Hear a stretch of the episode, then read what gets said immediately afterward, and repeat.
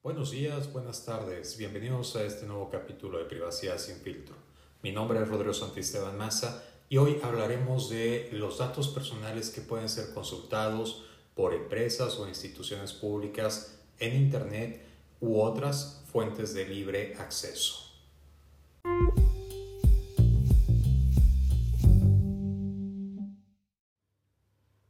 Es un hábito en el mundo comercial y en específico en la banca o en las áreas de investigación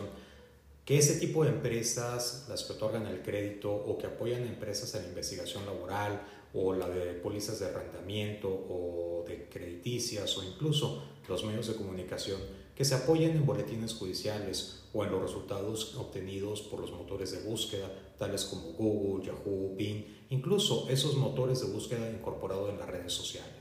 para crear un perfil de, una persona determinada y tomar una decisión sobre esta.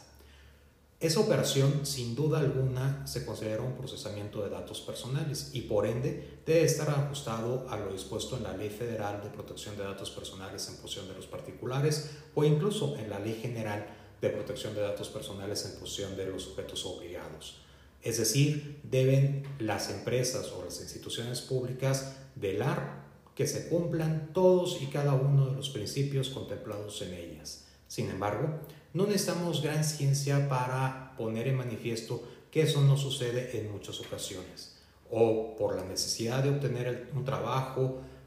asegurar un crédito o el obtener una vivienda, ya sea en compra o en arrendamiento. Nosotros no dimensionamos como titulares de nuestros datos personales lo que implicaría el resultado que generaría los resultados de esa consulta realizada por el responsable. O imaginando esos resultados, tenemos que aceptar la invasión a nuestra privacidad. Esto en virtud de que los términos, los avisos de privacidad o las políticas de privacidad que esos responsables nos ponen enfrente son muy técnicas o complejas en su lectura, lo que acrecentará sin duda alguna la desigualdad entre la persona dueña de la información y el responsable pero debemos,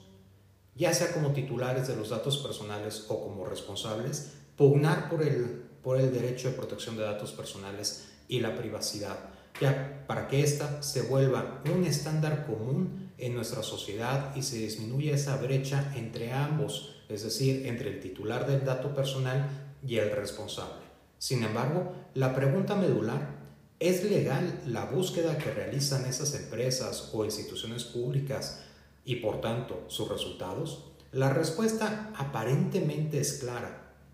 Y sí, sí es legal. Ambas leyes permiten a esas empresas o instituciones públicas obtener y dar tratamiento a datos personales de fuentes públicas, siempre y cuando esos sitios de Internet en donde se localiza la información se hubiere concebido para facilitar la información al público y esté abierta a la consulta general. Lo anterior en términos del artículo 7 de la ley del reglamento de la Ley Federal de Protección de Datos Personales en posesión de los particulares, que agrega que en todo momento el responsable deberá tratar los datos personales en los términos y condiciones fijadas por esa ley, es decir, respetando, entre otros principios, el de información, consentimiento, licitud, finalidad, todo con el último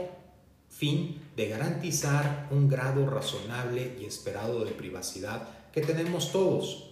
En ese sentido, si una empresa o persona física con actividad empresarial o profesional,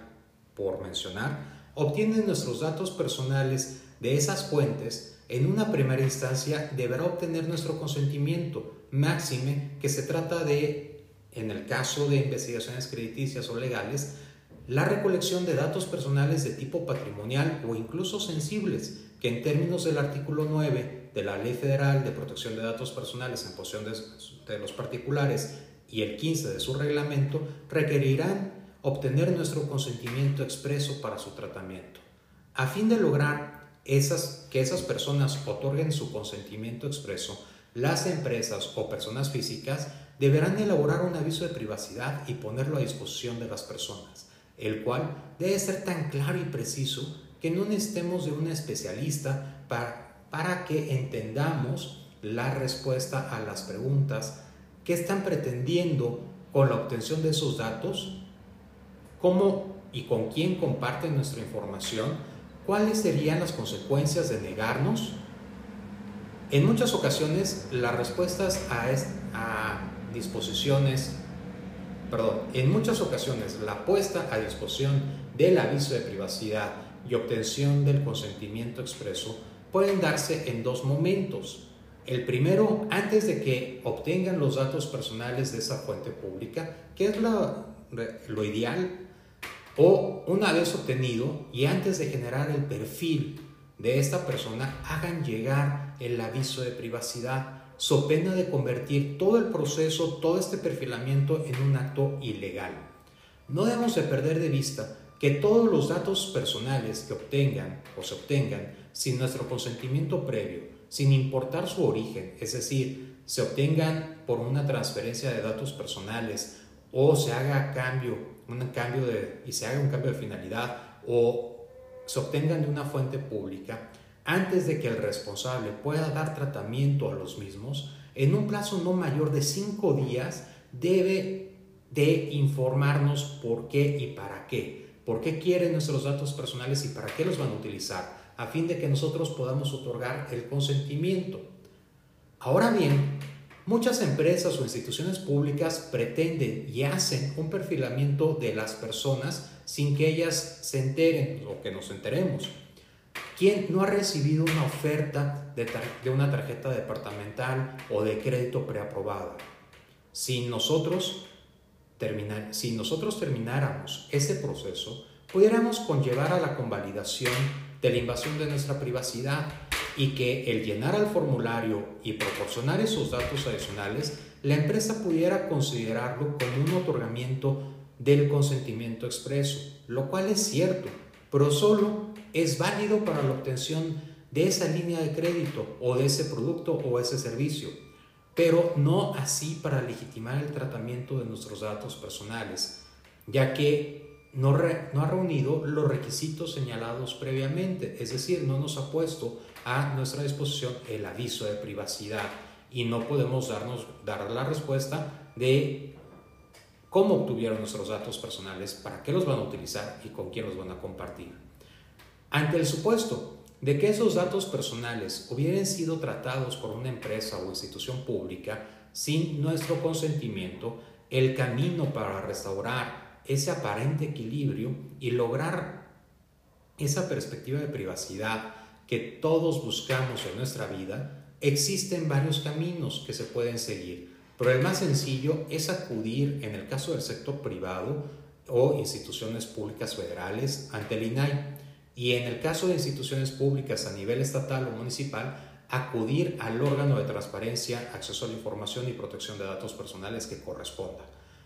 a presentar una denuncia en materia de datos personales. En el caso del INAI, ese trámite se puede iniciar electrónicamente desde su página de internet www.inai.org.mx. Se tendrá que proporcionar algunos datos personales y el proceso iniciará.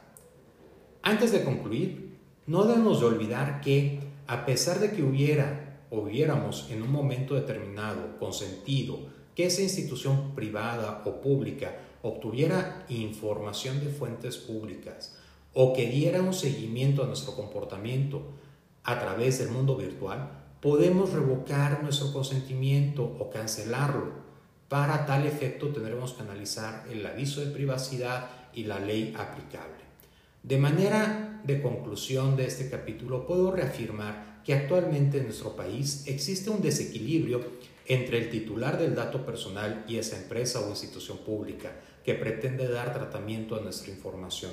el cual irá desapareciendo cuando nosotros empecemos a hacer valer nuestros derechos y el sector público y privado hagan suyo el tema de protección de datos personales como una herramienta fundamental para ganarse la confianza de esa persona.